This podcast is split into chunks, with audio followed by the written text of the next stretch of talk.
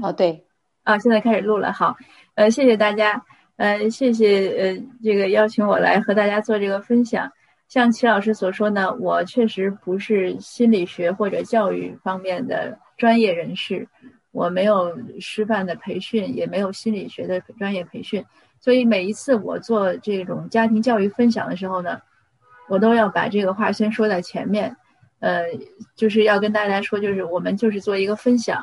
那不能作为什么专家指导，因为真的不是专家。但是呢，作为一名这个青春期孩子的家长，我小孩十年级是个男孩，十五岁，马上十六岁了。而且呢，作为一名移民，就是半新不旧吧。我现在刚刚开始我第十年的移民生活，那我呢还是有一些体会呢，还是很想说一下的。尤其是昨天呢。呃，我看了我们报名表上的问题，那今天一上午到下午呢，我都把这些问题梳理了一遍，嗯，也做了一些分类，呃，也加进了我的讲座中。那我这种分享的愿望呢，就更强烈了，嗯，因为这些问题呢，大家说的很多问题都是我自己亲身经历过的，呃，所以呢，我想我也是有资格来做这个方面的这种呃我们的一些一些探讨吧。那比如说，呃。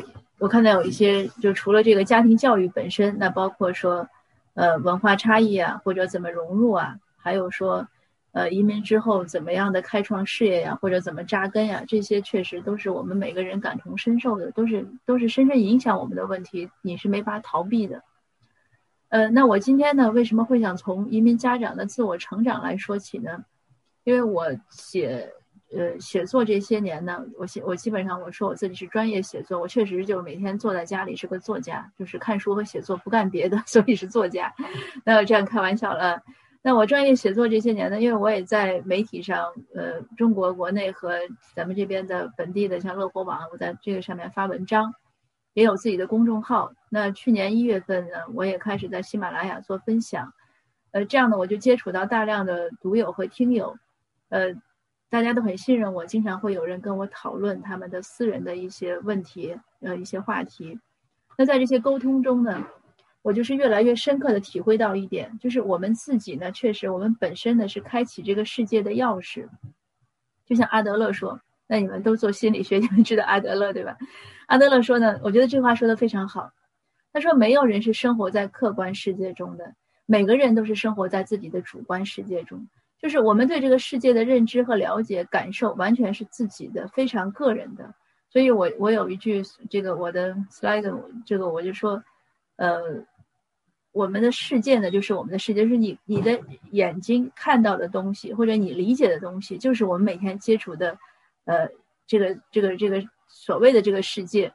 那因此呢，就是当我们遇到一些困难和问题的时候呢，我想首先呢，要从自己身上找一些因素和原因。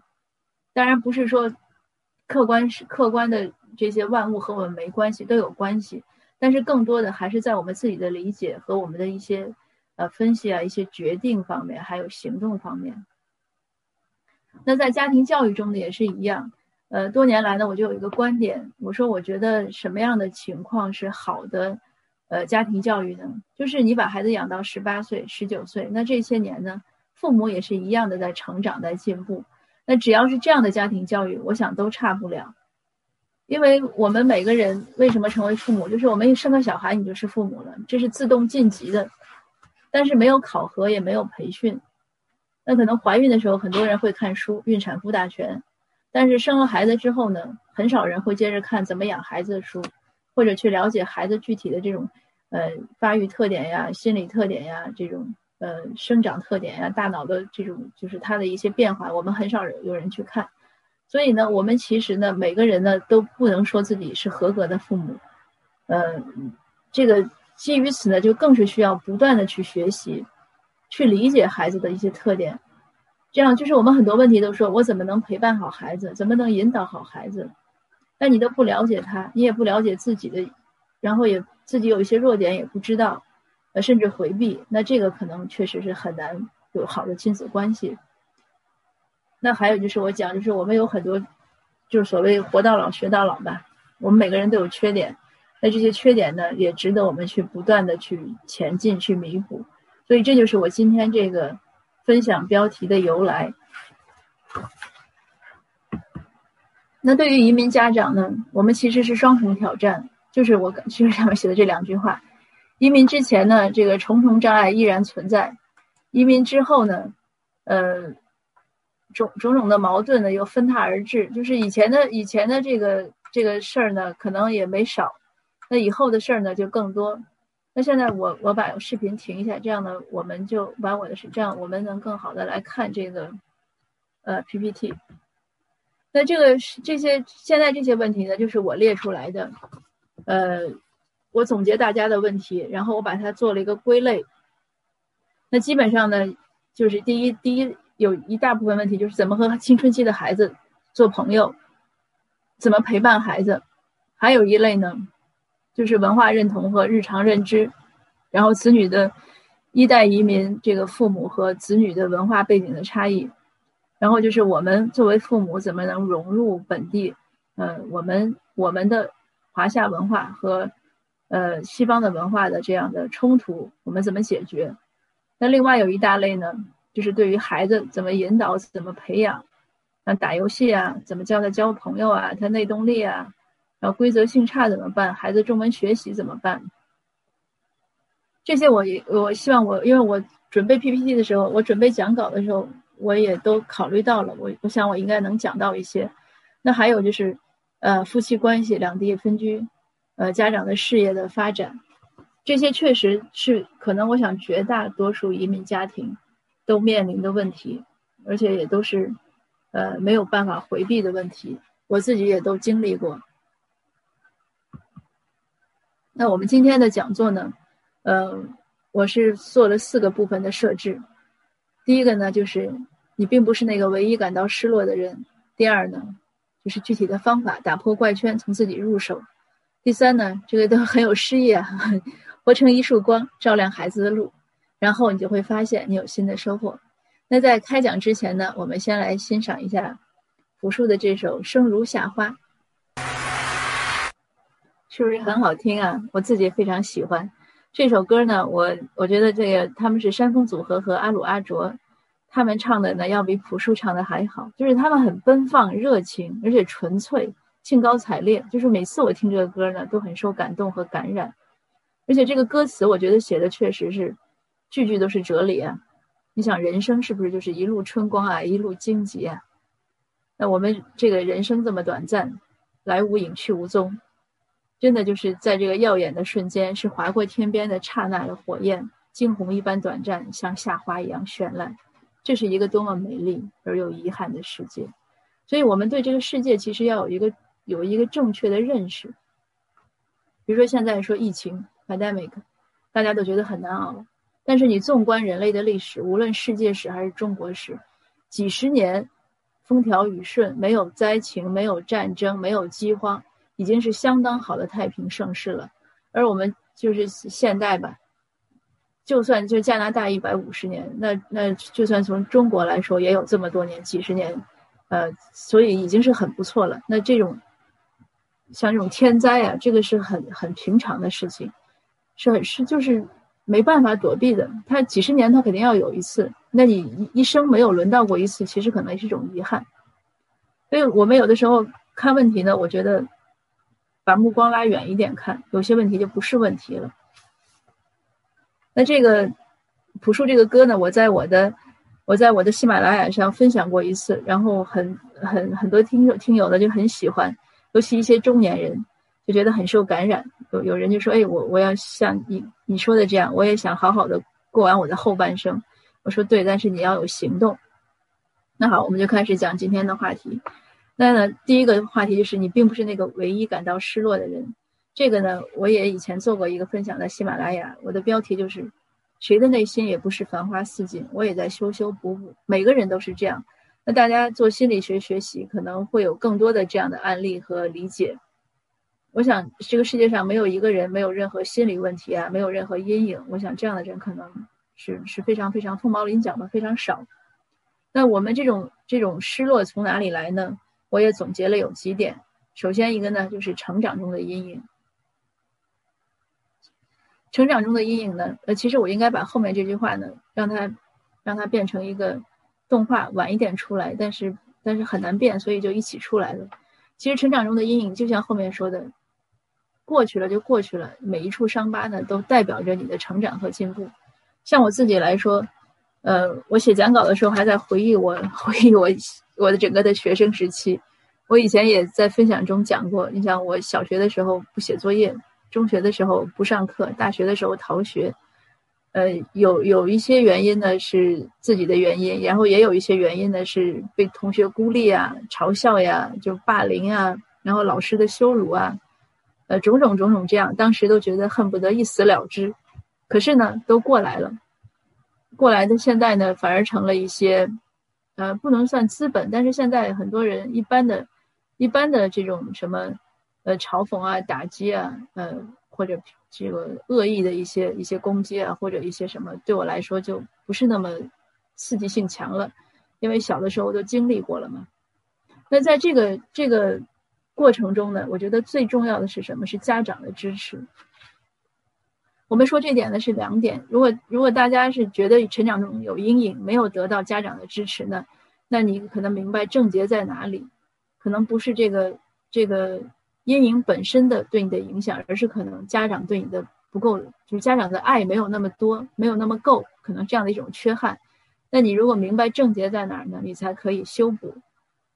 那另外一个方面呢，我是想讲，就是我们在讲亲子教育，就是当我们的小孩遇到成长中的这种阴影的时候，我们要怎么办？那我的建议呢，就是全身心的去爱他，去去包容他，去支持他。就是变成孩子支持和港湾，无论这孩子这件事情多么失败，或者多么狼狈，或者即使就是他的错，或者怎么怎么样，但是在孩子特别难的时候，就是他已经被打倒在地的时候，家长千万不要再踏上去一只脚。而我们很多华人父母呢，这个时候往往是会冲在最前面，会先去骂自己的小孩：“你不争气了，你错了，你怎么能这样啊？你怎么怎么样？”一堆一堆话，就恨不得就是，呃。要和孩子划清界限一样，好像骂得越狠，这个才能表明这个孩子的错和你没有关系。那这样的情况下呢，是给孩子的这个伤口撒把盐。所以我自己回忆我小从小的成长呢，嗯，很大程度都是就是所有这些不愉快我都经历过，但是我之所以能康复，就是因为我的父母对我就是给予我很大的支持，就没关系，你不管出了什么丑，你不管做了什么错事，发生就发生了，没关系。你只要跟爸爸妈妈说，爸爸妈妈都可以支持你，帮你解决，至少呢是给你做一个后盾。所以呢，这也就牵扯到另外一个问题：我们很多人，尤其是养儿子的家长呢，希望孩子将来能展翅高飞。但是孩子能飞多远，能走多远，我想很大程度上和家长的爱是有关的。如果你如果你不能给孩子一种坚强的依靠的时候呢，他可能不敢去闯荡世界。或者，如果他每一次有困难的时候，或者失败的时候，哪怕考试考了一个不及格的时候，你给他的是这种枪林弹雨般的一些一些对待，让他害怕失败，他可能也不敢往前走。那第二个呢？很多人呢，也有很多人就是说原生家庭，尤其是一些女性跟我讨论过，比如说家里呢。重男轻女对他们的打击非常大，从小怎么怎么样，然后到工作之后呢，家长还要求照顾弟弟或者哥哥，这个也有很多就是我们中国这种所谓的传统文化这样痕迹吧。就像我刚才一个说的，就是打击孩子，还有呢就是永远不夸孩子，孩子不管做多好，都永无止境，还总挑错，理由呢就是怕孩子骄傲，也不鼓励，这是一种，或者呢就是溺爱。另外一种就是不管孩子，就觉得树大自直，呃，或者呢就是怕什么，呃，孩子没有勇气了，所以呢，就是我我觉得可能是过分的鼓励。那还有就是偏向，但是现在可能对我们移民家长来说呢，大概不会有重男轻女的这种想法。嗯，另外呢就是不公正，这个不公正呢就也是表现在，比如说家长唯我独尊，就是你要听我的。那孩子说你为什么要听的？那因为我是家长，你就要听我的。那不讲究公平吗？没有规则，就是这个事儿，家长说一套做一套，要求孩子是一回事儿，自己做是另外一回事儿。啊，集权就是家长说了什么，家长说怎么样就怎么样，孩子不能回嘴或者不能讨论。那这些问题呢，其实也牵扯到什么？就是如果牵扯到我们今天的呃，大家的问题的，很多时候就是说，一代和二代移民的这种文化冲突、文化差异，也在这个里面都能找到根源。那对对家长来说呢，如果你的原生家庭给你造成了损毁，那你就用荣英台的这句话来安慰自己，就是原生家庭呢是有保质期的。呃，我们十八九岁离开家成人，那到二十八九，可能那个影响就应该已经消除了。如果还不能消除，那可能要看看心理医生，或者就是要积极的就去去自己去淡化它，而不是想着哎，因为我小时候我妈吼我了，所以我就不会跟我孩子好好说话。我确实遇到，我有一个朋友就是这样，他说话很冲，然后每天抬杠，你跟他一说话他就抬杠。我说你为什么总这样？他后来就说。他说：“因为我我小时候，我妈就是这样对我们，永远我们都没有对的时候，说什么他都他都就是批评，所以我就养成了这样的习惯。我说：你看你都四五十岁了，你你你还怪你妈，就有点说不过去了。所以呢，对我们家长自己呢，我们也是找到根源呢，然后给自己一个康复。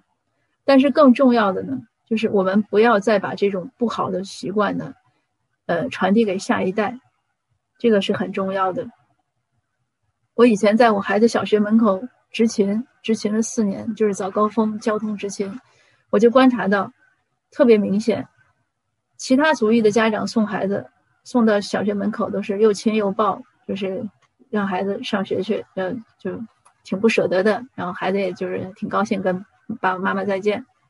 华人家长送过来，就是一堆叮一堆叮嘱，哎，你上课听话听话呀，你不要捣乱呀，你怎么怎么样。然后等下午接孩子，同样是几个小时没见，其他组尤其是白人的那个，那一见那个又是又亲又抱，好像分开了很久。可是我们华人家长就会问：今天考试没有啊？你你得几分呀？你有没有错呀？或者怎么样？你都会吗？全是这样的问话。所以有时候我觉得华人的小孩很可怜的。你说他有爱吗？他有。你说他那个，但是他确实，尤其是。就是没有对比，没有伤害嘛。如果比如说都在国内的环境，大家都这样，孩子们可能也就罢了。可是在这儿呢，他看到别的家长他对孩子那种爱呀，那种没有，就是应该是没有条件、没有选择，不是说你今天 A 加我才爱你，你如果 C 我就不爱你。那我们有的华人家长确实这样，你 A 加你就是我的孩子，你如果 C 你就给我丢脸了。那在这样的对比下，你想我们的孩子其实内心是很崩溃的。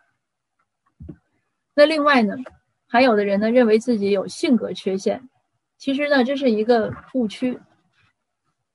性格呢没有好坏之分，你说什么性格是好的？内向是好的，外向是好的。我们普遍可能认为外向是好的，好像觉得这样好闯荡世界。但是真的是这样吗？他有的人太外向了，可能我们又觉得，哎，这个人怎么这样啊？或者比如说保守好吗？还是冒险好？这个其实没有标准。我觉得呢，这个性格这个问题呢，也是两方面说。就是大家呢，首先不用担心自己的性格，性格呢，它很大程度上是遗传，当然也有后天。但我想呢，人都是有一种本能，当你遇到遇到一些困难，就是你都要会自我保护，无论你是内向还是外向，对不对？然后你遇到一些困难的时候呢，你不要拿性格去说事儿，你就去解决问题，你去努力尝试。哎，不要说这事儿我做不了。因为我性格太内向，我不适合做，但是你总要生存，对不对？所以呢，这个时候我觉得就不要拿性格说事儿。我前几天刚做了一个喜马拉雅的分享，我就回忆起我刚找工作的时候，那个时候找工作经常就是连着三个月找，然后被拒了三个月，内心真的是，那个刚大学毕业嘛，二十岁就是很难过的，非常脆弱。但那个时候呢，有一次有面试时候，有一大叔给我讲。他说：“你来面试前台呢，你首先要会微笑，你这么严肃呢是不行。”我说：“我不会微笑，我只会哈哈大笑，或者就是这样。”他说：“那你要学一下。”那我回家呢就对镜对着镜子练了一下，练一练就会了。所以我觉得就是你不能用自己的说这是我的性格，我我就不会笑，你来做一个借口。那这样的情况就是我们一方面要对自己说，那家长呢，你你不要给自己找借口，没有性格没有好坏。自己什么性格呢？就悦纳自己，不要去批评自己，觉得我这个也不好，那个也不好。那其实人人都都是这样，每个人都有好和不好。那遇到困难呢，我们要明确这是我们和困难的之间的矛盾，而不是我们和自己的矛盾。不是因为我这个性格，所以我克服不了这个困难，那这就是个借口。但是同时，就像我们前面讲问题一样，家长明白怎么悦纳自己的同时，你要悦纳你的孩子。孩子生下来是我们生的，就算是我们抱养的，也是我们抱养的。那他就是这个性格。你不要试图去认为他哪个是缺点，你要去改。就是很多时候其实是特点，你不要去标记他的那个缺点。你像我有一个朋友，她非常慢，一个一个女孩，她特别慢。她她有的时候会拿拿手机查一条信息，她能能查到，就是把她的手机查没电了，从满格。我不知道她要查多少个小时。然后有一次我们都在外面出差，住在酒店里，我去他房间门口敲门。我敲了门，他说让我等一等，我等了十分钟，然后他还是穿着睡衣出来。我说你在干什么？十分钟？他说他就是打算照照镜子，看自己是不是太凌乱了，这样开门。就这样性格慢的一个人，可是他做文学研究做得非常好。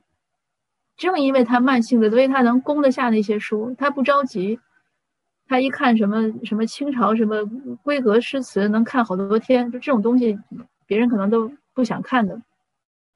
所以我觉得性格本身没有好坏，尤其是我们对自己的孩子，如果你把孩子的一个特点标记为缺点，那你怎么看他都不顺眼，那这个事情亲子关系就没法好。但是你跟他拧巴半天呢，其实他很难去改的。如果就是孩子犯了什么错，那是孩子和那个错误之间的矛盾，那我们让他改错就好了。他犯了什么错？我们非认为是他一个性格的缺陷造成的，就要去弥补他这个性格缺陷，但是这个是很难做的一个事情。最后呢，就偏离了方向，然后亲子关系也不会好，孩子也不自信。所以我有时候觉得孩子的自信，很大程度上，尤其是在这边呀，是被家长扼杀的。因为在这边，老师是不扼杀孩子的孩子的这种信心问题，但很多是家长。然后家长扼杀了之后呢，家长又质问孩子：“你为什么这么不自信？”那另外一个呢，就是命运不济。这个呢，很简单，命运呢，它它就是那样，它也没什么，没什么这个记不记的。你今天做了这件事儿就做了，今天没得到的就没得到，也许明天会得到。这个和什么？和我们家长的事业发展有关系。也是我前几天听了一条新闻，然后我就很有感受，就做了一个分享。那个新闻呢，它是一个美国的一个。我我看他可能像唐氏综合征这样一个一个 lady，他已经看起来三十多岁了，但是他会做烘焙，所以他就开了一个烘焙店。然后 pandemic 期间呢，他捐赠很多给社区、给警察局，他很开心。他就他讲话，因为唐氏他们讲话是很慢的，他讲话很慢。他说：“你不要在乎你没有什么，你要看你有什么。”所以这句话给我一个很大的触动，就是我们也是一样。我们家长觉得在加拿大工作可能难找或者事业难发展，那是因为我们经常看都是我们没得到什么。如果我们反过来看，我们看我们得到了什么，这样的你的这个视角不一样呢，你可能这种心情就会不一样。嗯，我多说两句呢，就是在加拿大呢，我其实觉得有的时候呢，就是你无非是两点，你或者呢在这边如鱼得水，对不对？你你所有的特点在这边都能得到发挥，那你就不存在说事业发展的瓶颈问题，那这个 OK 了，很好。另外一类人呢，就是觉得哎，这边有的一些特需要的一些特点我没有，那反过来好，我们看一下你有什么特点，能在这边呢又是又是大家很很多人没有的，那就是讲究一个差异化生存。大家可能知道 UBC 大学。就是顾雄教授，我采访过他，他是个很典型的一个，就是一个逆境中崛起的例子。那我也采访过诗人洛夫先生，原来在温哥华，前些年搬回台湾。嗯，洛夫先生也是这样，他本来是个诗人，但是他一直在军队里，他就在军营里写诗，这其实就是一种差异化生存。那他的诗为什么当时能，就是他那个特别成名的，就是比较早期的一首成名作，就是《时事之死亡》。他为什么能写成那样的诗呢？因为他在他在金门，他每天看那个两岸的炮火打来打去，所以他感触，他有感触。那那在其他地方的温柔之乡的这些诗人们呢？他们没有经历过战争，他们没有在战场上去这样亲临第一线，所以他就写不出来这样的诗。这就是一种差异化生存，就是你不要想，哎，我在军营里，我怎么写诗啊？每天炮弹来打来打去，我都闷都闷死了，我怎么办？我怎我怎么能有诗意？他就有诗意。顾雄也是一样，顾雄教授，他刚在温哥华移民过来的时候，也没有钱，打三份工，然后他其中一份工就是做那种垃圾清洁。那他包括就是看很多那种像可乐罐呀这样的压扁啊，这样这样，他就有灵感，他晚上回去就开始画油画，那画的就是这样的一种底层的生生存状态。所以呢，那今天因为我们不是要讲这个话题呢，我们就分享的少一点。呃，我也以前写过一篇文章，就是讲差异化生存。像我自己也是这样，我我就开玩笑说，我说像我这样古代文学博士，那如果在中国呢，你简直就是。就是多如牛毛，可以不计其数。可是我在这边呢，能有很多地方能发挥我的作用，就是因为在这边少，没有没有太多的古代文学博士。有些人过来呢，可能也转行了。那这样就是一种差异化生存的例子。那也是在这点上呢，我们还是说回到亲子关系上，家长看孩子也是这样，孩子可能这次没有考上 IB，那没关系，他有其他机会。他可能没有考上你们想要的一个私校，那没关系，他可以在公校这个生活，对吧？所以他可能没有钢琴过级，没有过好，那没关系，他可以再多练一年。所以就是不要去总是盯在失失败上。那我有读者问我说，来加拿大怎么样能过得好？怎么样能找到工作？我说你换一个角度想，你不要想的是你是在被命运拣选，你要想你怎么样能发展自己，发展的更好。你换了这个角度。可能好多问题呢，就就是困难呢，也不是困难，它就变成了一种机会。所以，就像荣格说的，我们看待事物的方式呢，决定着一切，而不是事物本身。那我们接着说，这种励志部分做完了呢，我们应该怎么做具体的一些行为？那我总结呢，我们家长和就是亲子关系中呢，一一个一个很大的问题呢。就是敏感和责怪，对对孩子呀，或者说在家庭，呃，比如夫妻之间呀，或者我们跟跟周围的人呀，这样的人，我想我们大家都遇到过。别人说句话，他就一下子很紧张，觉得是说他，呃，然后他呢也很喜欢，就是责怪别人，觉得是被冒犯了。这其实一种不自信的表现。有的时候呢，你看到一些人很能挑剔别人的时候，其实他越挑剔别人的时候呢。越是他不自信，因为他为了显示自己的良好。那反过来呢？我们就要想，如果我们是这样的人，我们很敏感，我们总觉得周围的人都和我们为敌，都不友善，或者我们总觉得周围处处不对的时候呢？我们要反思一下，是不是我们自己不太自信？那我们对孩子呢？就是这个，可能很多妈妈都是这样，我也是这样，就是唠叨。我先生就总说我，都是你。不要说那么多，所以我也是这些年在尽量的在改。尤其是青春期的孩子，他很怕这些。我们有的时候家长呢，就是太关注孩子了，孩子从一进家就开始盯着孩子看，哎呦，你要不要喝水？你要不要吃东西？你作业写了没有？你不要打游戏，你这个 那个一堆话。所以你想想，如果我们有人二十四小时盯着我们，即使是好意，我们也受不了。就是你总觉得有双眼睛看着你，然后你一举一动都会被人。监视着，这个是很不舒服的。那家长为什么会盯着孩子呢？我想可能无非是几个，一个是怕孩子犯错误，然后怕孩子吃亏，怕孩子对自己照顾的不好。那其实呢，这个也是不必要的。所以我说，我以前在讲座里也经常讲，我说天底下呢，大概只有中国家长呢，就是在中国的孩子中呢，知道有一种冷呢，是我妈觉得我冷。你看我西人，我们看他们。不管孩子穿多少，你爱穿多少穿多少，吃也是，你吃就吃，不吃就不吃，没有追着的。因为我在中国国内做分享，那很多家长都幼儿园老师都讲，那有的家长真的是追着喂饭能追到幼儿园。那当然我们在这边这样的情况会少一点，但是我们也有家长也有很不放心的时候，就是怕孩子犯错。那我在我的一篇文章呢，就是其实没有失败这回事儿里呢，我讲了这个问题。因为人生是什么？人生其实是可能性的艺术。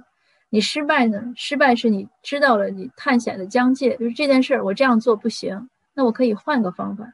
你如果不是呢？你怎么知道那样做不行？对不对？对孩子也是一样，他如果不试错，他很难成长。别人告诉的方法呢，其实我们自己也是也是这样。别人跟你说你怎么怎么样做，你记不住，而且可能也不想做。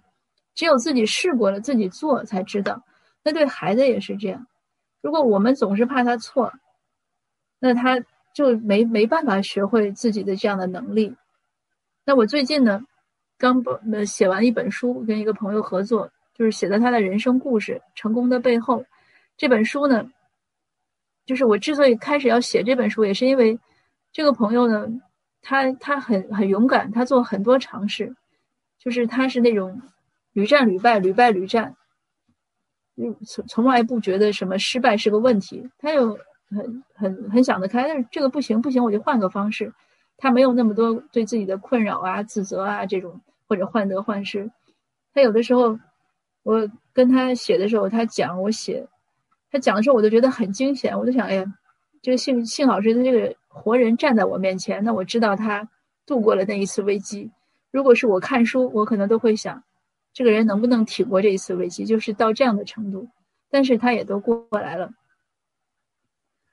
所以这也是触动我为什么要写他的故事。我看了他的故事呢，我就总结，因为他也是留学来这边留学，八五年留学，后来移民，然后自己白手起家开始经商。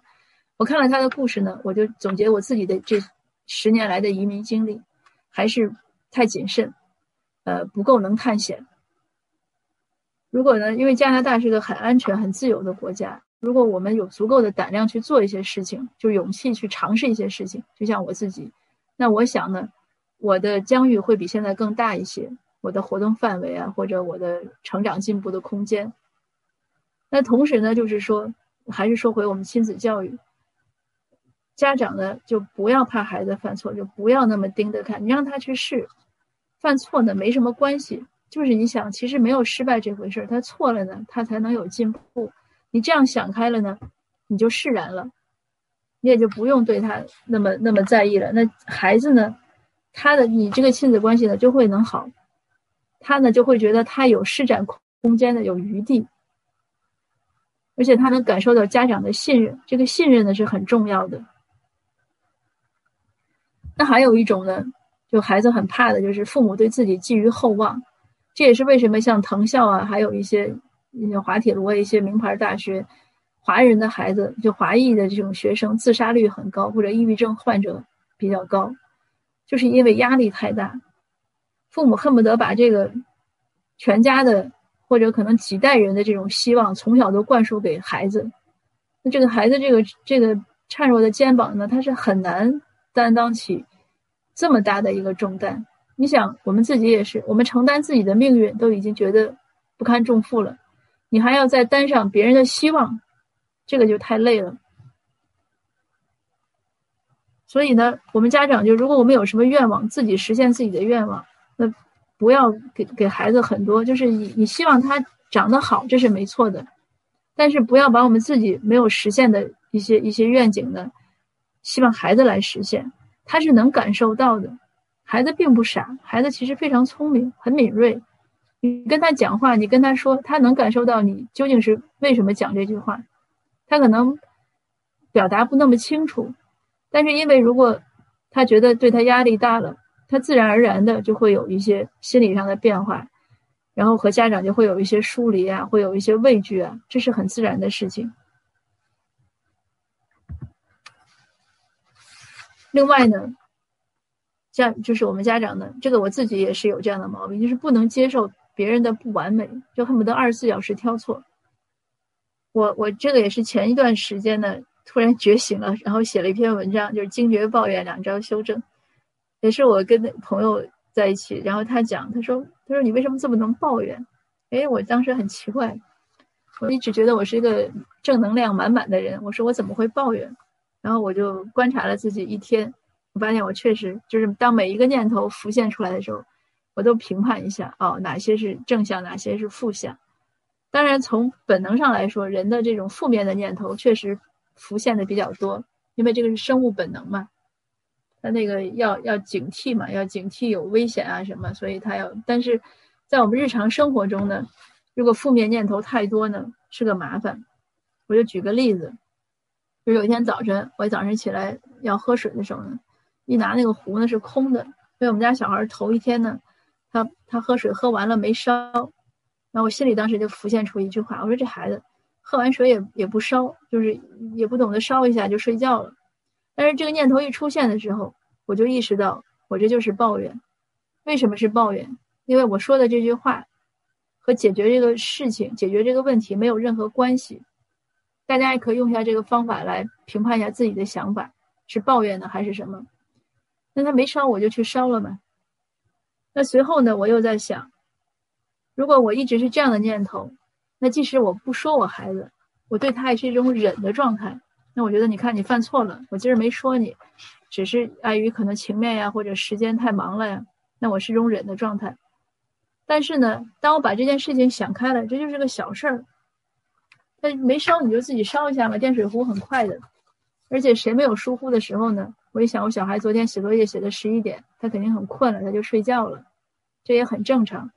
就是我们把这个想法再这样想的时候呢，当我再这样想时，我对他就没有怨气了，没有怨气了就不用忍了嘛，那就不会有矛盾了。要你要总忍总忍，你说不定哪天这个矛盾就爆发了，然后哇一堆话一说，就是全部陈芝麻骨子都开始讲。讲那孩子当然亲子关系就不会好，所以呢，这个是一个一个这个方法对我很有效。我从那天觉醒之后呢，那迄今为止，当然也可能也有犯的时候啊，但是只要我能意识到，我都会提醒自己，就是当我一个念头，一个负面的念头，对别人的一个负面的评判的念头萌生出来的时候，我是不是在抱怨？如果是抱怨，那我马上就就停止。那杜绝抱怨的第二招呢，就是我们经常换位思考、同理心。那还有一次呢，我跟一个朋友正说事儿，说的就是我正说的兴高采烈，他突然说：“他说，哎呦，我得挂了，我的锅糊了。”他就把电话挂了。那我当时就觉得，哎呦，这话没说完，堵在心口，很难受。哎呀，这人怎么这样，这么这么不从容？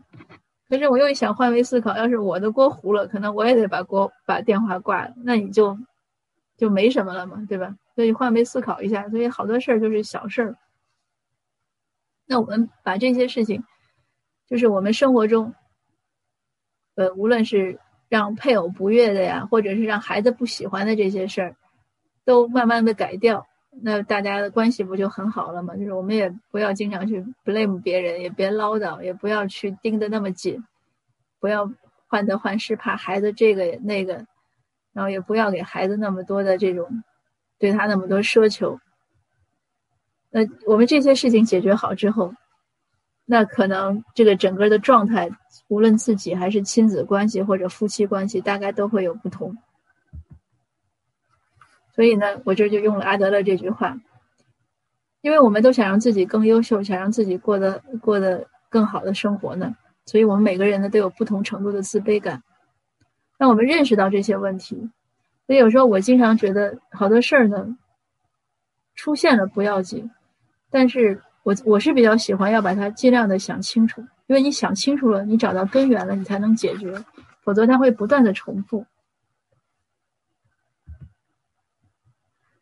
那我觉得最好的一种状态呢，就是活成一束光，照亮孩子的路，因为这就存在我们刚才有有大家有问题就是。问题里面，你怎么去引导孩子？你怎么培养孩子内动力？怎么培养他的规则意识？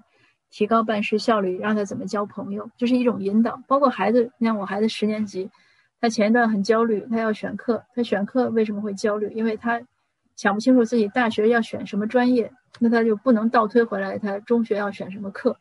那这个时候呢，他来跟我们讨论，那父母呢要对他有一个引导，就是如果我们谈的。不对路，可能孩子就不喜欢，他就不会去听。但如果你谈的对路，他觉得哦，确实是有道理，他才能听。所以呢，我觉得第一条呢，就是我刚才有讲，我觉得每个人的性格特点啊，什么都是基因决定，很大程度决定。那已经这样了，咱们没办法。那咱们呢，就是可以修正自己的言行，丰润思想，不断学习。因为学习呢，是个终身的事业。我们确实需要不断的学习新知识。你像疫情，我们可能要了解一些病毒的常识，这样呢才能有效的防范，而且减少自己的恐惧。我以前也写过一篇文章，就是认知的阶层呢，取决于你的知识储备。所以我说为什么要学习？因为知识够不够，知识要够多，认知才有可能会提升。当然不是说有知识一定认知就会提升，但是反过来，如果没有一些足够的知识，认知呢很难提升。因为知识呢是这个客观世界的一些本来面目的一些反射或者一些总结。你掌握的知识越多，那对客观世界的了解呢才能越多。比如说我们的宇宙观是怎么形成的，对吧？你要知道宇宙是怎么来的，它有多多么宏大。那你有了宇宙观，你可能才能有一些世界观；有了世界观，才有人生观，才有价值观；有了价值观，你才懂得怎么取舍。所以蒋勋说，面对众多的取舍，面对众多的选择，会取舍是一种基本的一种教养，一种修养。但这个东西是怎么来的呢？那我认为呢，就是和我们的这种。认知和知识有关，而且呢，就比如说帮孩子这个参考他未来的人生道路，那是更需要一些知识的。如果没有足够的知识呢，你对一些机会你可能就看不明白，那看不明白就不会做选择。那对孩子的教育呢，我们来说，如果我们对，比如抑郁症，你对这个病呢有足够的病理学方面的了解。你知道它是一些脑部的变化，它不是说靠你，就要靠我们说励励志，呃，靠我们这个打打鸡血，孩子就能好的。他如果真的得了抑郁症，那你要有一个治疗，而且不能嫌弃，不能认为家长去去，呃，去批评啊，去这个刺激他呀，他就能好，那只能是雪上加霜。那还有呢，你像青春期的孩子，就为什么难相处？你要知道他那个什么，就是他那个掌握掌握那个叫那那个部分叫什么？对。前额皮质是吧？这个词我总记不住。他就是就是我们说天灵盖下面那部分的那个那个大脑的发育呢还不完善，所以呢，他很难做决定，就是他很难想清楚后果。这也是为什么我不主张有些家长就是虽然我说不要过多的去干涉孩子，但是不是说不去管他，因为他不能去自己正确的做一些决定，他不能想清楚后果，所以家长呢要有些引导，而不是说放任自流。不是说，哎，你自己给你自由，呃，你你你的命运自己掌握，那这样是不行的。那还有，如果我们知道，比如说睡眠，睡眠的作用是很强的，其中有一点就是包括把短期记忆转化为长期记忆，还有包括身体的修复、大脑的这种肺液的代谢。那如果知道这些呢，那就会对孩子睡眠早晚呀、时间长度啊，会有一个理解和掌握。所以很多这样的基本的一些东西，如果你你了解这些知识，你对有一些问题呢，就我们就不会那么就是在那儿死磕了。比如说什么催婚催育这种事情就不会发生了，因为你知道他每个人的成长速度不同，他的有有的人可能三十岁他才那个大脑才基本长长成熟，你让他太早去结婚生孩子，这个对他来说呢可能是个负担。那还有呢，就是活成一束光呢，因为言传身教和榜样的力量非常大。这个也是，也是说我们就是怎么能有效的陪伴孩子成长？你是坐在那盯着他陪他呢，还是你在前面走，让他跟着走？那我觉得后者可能更有效。他如果能跟你走呢，一定是你我们要足够的尽量的优秀，让他肯跟着，他信服。如果孩子说什么我们都不懂，或者我们的生活方式呢，孩子并不认可，或者孩子觉得我们不够进步，不够积极向上，那他呢都不会很信服我们，他不会跟着我们走的。而另外一点呢，我不知道大家有没有感受，我自己的感受就是，随着我年龄的日渐增长，那我现在觉得我父母的一些早，就是我早年生活中父母的一些影响，啊，还有一些比如说相貌呀，或者一些性格特点呀。就跟父母越来越像，所以我觉得我们的孩子呢，也将来会反射到，就是他们的明天呢，会反射到我们的今天。那在这儿呢，我也给举个例子，也是这个文章，我也前两呃前天发的，也是前两天，就是我讲，我说我孩子因为选课呀、前途呀很困惑，他就跟我们聊天，他先问他爸爸，我先生，他就说，嗯，他应该怎么选？那他爸呢就说说你具体选什么专业呢？我们不干涉，我们呢也也接触的有限，但是呢你要有几点你要掌握的好，那第一呢，你想做选择呢，你没有自由是不行的。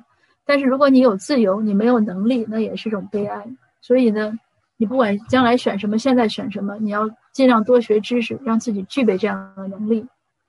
另外呢，就是你要学就尽量往好了学。他就说你像爬山一样，你趁着天亮的时候，你使劲往上爬，而不是要等到傍晚的时候才想起来爬。就年轻的时候就要懂得这个道理，所以学习呢也是这样。那你不要想着说，哎，我就上个就是随便去选选一个专业，上完学我找个工作就算了。那我们认为呢，这样的是没有把自己发挥到极致，或者没有尽量的培养自己。那应该是培养自己到自己满意的时候，或者至少相对满意的时候，或者至少你觉得我已经尽力了。那还有包括做选择，他爸爸说：“你当然下山也很难，但是相对上山来说呢，下山要容易。所以你在难易之间呢，当尤其你从难到易的这个选择时候，你要慎重。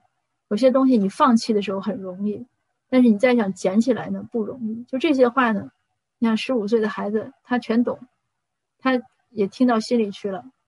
他听完了呢，他自己呢就很好的去去认真的去。”去讨论啊，去找康特勒商量啊，去选了课。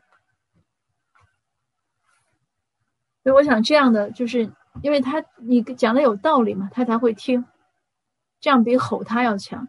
你如果我们自己不明白这些道理，全凭去吼他是没有用。那还有就是父母的认知呢，是孩子成长的上限。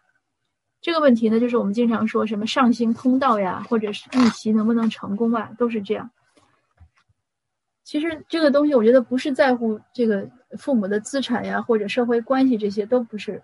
孩子能不能往上走呢？很大程度取决于就是父母的认知，父母就是父母的价值观，或者说父母认为什么东西好，那他会这样灌输给孩子，孩子也就会认为这些东西好，那他自然而然就是这样。比如父母打麻将，每天去逛街，生活很逍遥，他觉得这样好，那他这样会影响孩子，那他呢，同时他。就是如果他自己这样，他让孩子说：“哎，你每天刻苦学习啊，你怎么怎么样？”这个可能孩子很难。或者父母呢，如果做一些事情的选择呢，我们说就是见利忘义吧，最简单就是以金钱为重，什么东西最赚钱，咱们就做什么。那孩子必然可能很大程度上也是这样的选择。但是我我个人认为，这样的选择呢，路可能走不了太长。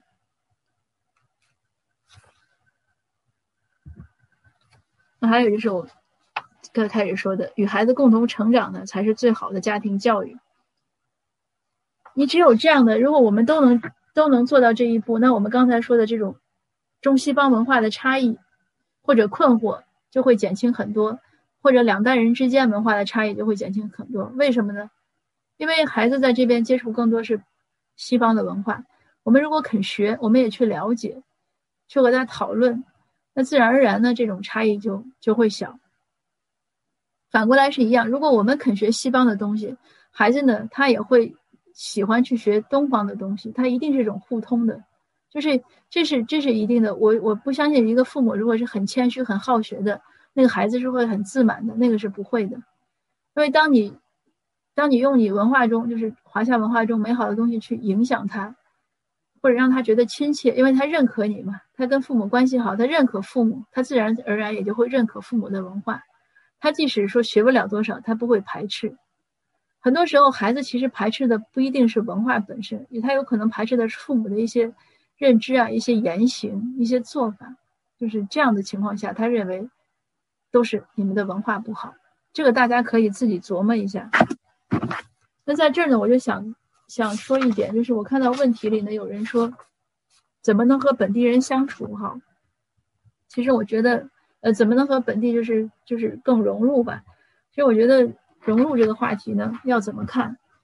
嗯，如果说完全的打成一片，也也不也没必要，因为加拿大本来就是个多元文化的一个国家，还是看自己喜欢，就是顺其自然，不卑不亢。你喜欢你你喜欢西方的这些生活方式啊、饮食啊，那你自然而然就亲近了。你不喜欢，你不喜欢去吃意大利面，那就别吃，也没什么。但是真正的。融入呢？我觉得就是我们，比如投票，我们关注时政，呃，我们多做义工，我们参与到就是这种社区建设里，呃，这些呢，我觉得是更多的融入。这个不是不只是说你是不是要跟那个白人交朋友，或者跟谁交朋友，它就是反而是一种更大范围的对社会的融入。那发来调查表，我们就去填；打来调查电话，我们就回一下，不要说浪费时间啊，没有用。就是我们的声音呢，尽量多的去去被听到。那我们支持呢，我们的孩子将来去学新闻、学写作、呃，从政。这些事情看起来都是不赚钱的事情，但是要有人做，这才是种融入。那我们去积极支持我们支持的候选人，呃，这样都是一种更好的融入。那如果说具体到和呃其他族裔的人怎么交朋友呢？其实也很简单，你肯定要有共同的话题和共同的兴趣。那可以多做一些参加一些义工组织，呃，参加一些俱乐部，呃，参加一些学习小组。呃，或者陪孩子做运动的时候呢，就学你你多和那个其他族裔的家长聊聊天呀，喝喝咖啡呀。因为就像我们华人之间也不一定都能交成朋友，对不对？你没有共同话题，那你见了面也不知道说什么。你像我就是，我就觉得我不仅和呃白人或者什么其他族裔的人用英语聊不到一起，其实我觉得我用中文可能和人聊天呢也有困难，因为有很多没有共同的感兴趣的东西。那可能我聊时政，有的人不爱听；我聊选举，有的人不爱听。那别人聊买包呢，我也不爱听。所以这个你一定是会和你的同类慢慢才会有同类的话题。所以这个我觉得也也不是个问题。你只要做好自己，你做好自己，你确实有自己有兴趣的东西，你才能去和别人说话，对不对？然后你想聊天，想聊英语，英语要好，那你才能和别人聊英语。所以就像弗洛伊德说的，这个精神健康的人呢。就是努力的工作和爱人，就这两件事情做好了呢，我觉得很多问题呢，很多困难呢，或者很多困扰呢，也都解决了。那就不只是，比如说我像我记得我当时在孩子小学门口做义工的时候，那些家长和老师对我都非常好，因为你先付先付出了嘛，那他都觉得你很很不容易。因为我坚持确实也也不容易，四年风雨无阻，除非我不在加拿大。那家长呢，很自然的，圣诞节呢，路过我身边的时候，很多家长会给我礼物。我很感动的是，有一位家长呢，送了我一个蓝牙音箱，而且那两天呢，我正好在想，哎，我要不要买一个的时候，突然呢，我值完勤，校长就就送我，他说有一个家长送你的礼物，怕打扰你呢，就留留在了校长办公室。那我甚至都不知道是哪个家长送给我的，所以我想呢，就是。那当然，因为我不是个能社交的人，但是如果我愿意去社交，那这个就是一个很好的机会。那就是我们自己做出来，我们做好自己，自然而然的也就会得到别人的认同。那然后呢，你就会发现什么呢？就是万事皆好，突破困境的突破。这个困境的突破呢，我就用熊培熊培云的这句话，就是我们限制我们自己的是是自己，就别人限制你一次，你限制自己一生。我们把刚才的问题都想清楚、做明白了，然后呢，你就会发现没有什么障碍在我们周围。我们和这个社会，我们和这个国家，我们和其他族裔，我们和自己的孩子和青春期的孩子，我们和远隔万里的这种可能伴侣，在在中国空中飞人，它都不是问题。因为我们在构建自己的生活，当我们很认真的生活的时候，你的这样的生活的一种态度，自然而然就会感染对方，感染周围的人，别人就愿意向你靠拢，因为你在发光，你在发热，你很包容，你很温和，你很宽厚，你能给别人以支持，能给别人以安慰和鼓励，你有很多的爱去给别人，那自然而然周围的人他就会逐渐的向你靠拢，那这些事情就。很多问题都不是问题的，然后我们心情就好了。看山就是山，看水就是水，你知道那是它的本来的样子。我们而不是说投影的，就是把自己内心那些不好的情绪去投影到外界。我们更多的能接受客观的现实，这个东西好就是好，就是它就是这个样子。我们不去评判它好还是不好。哎，为什么这个东西不能在？再长一点呀，或者再短一点呀？为什么我们的小孩不能再聪明一点呀，或者再听话一点呀？或者为什么我们自己也不能再瘦一点啊，或者不能再再开朗一点啊，就这个都都就是去接受它就好了。然后呢，有困难呢就去解决困难本身。所以呢，就弗洛姆这句话呢，我觉得也是非常好的。当我们会爱了，我们会爱自己的时候呢，我们会爱其他人的时候呢，它不是一个特定的人的关系，它是一种你同整个世界的关系，就是不拧巴了，你顺畅了。当你顺畅的时候，你再看周围呢，就算疫情，就算我们很恐惧，我们很紧张。但是呢，我们能内观到自己，我们也能外观到情绪，就是恐惧和紧张，它放在那儿，它有有这样的情绪很正常。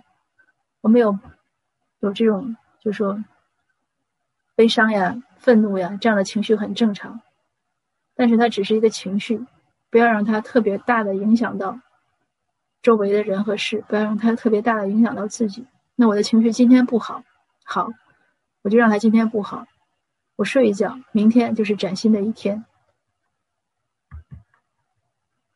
那最后呢，我们再来听朴树的另外一首歌。所以呢，前方没有终点，我们都在朝圣的路上。那荣格说呢，你生命的前半辈子或许或许属于别人，活在别人的认为里，那把后半辈子还给你自己，去追随你内在的声音。那好，我今天的分享呢就到这儿，谢谢大家，我们。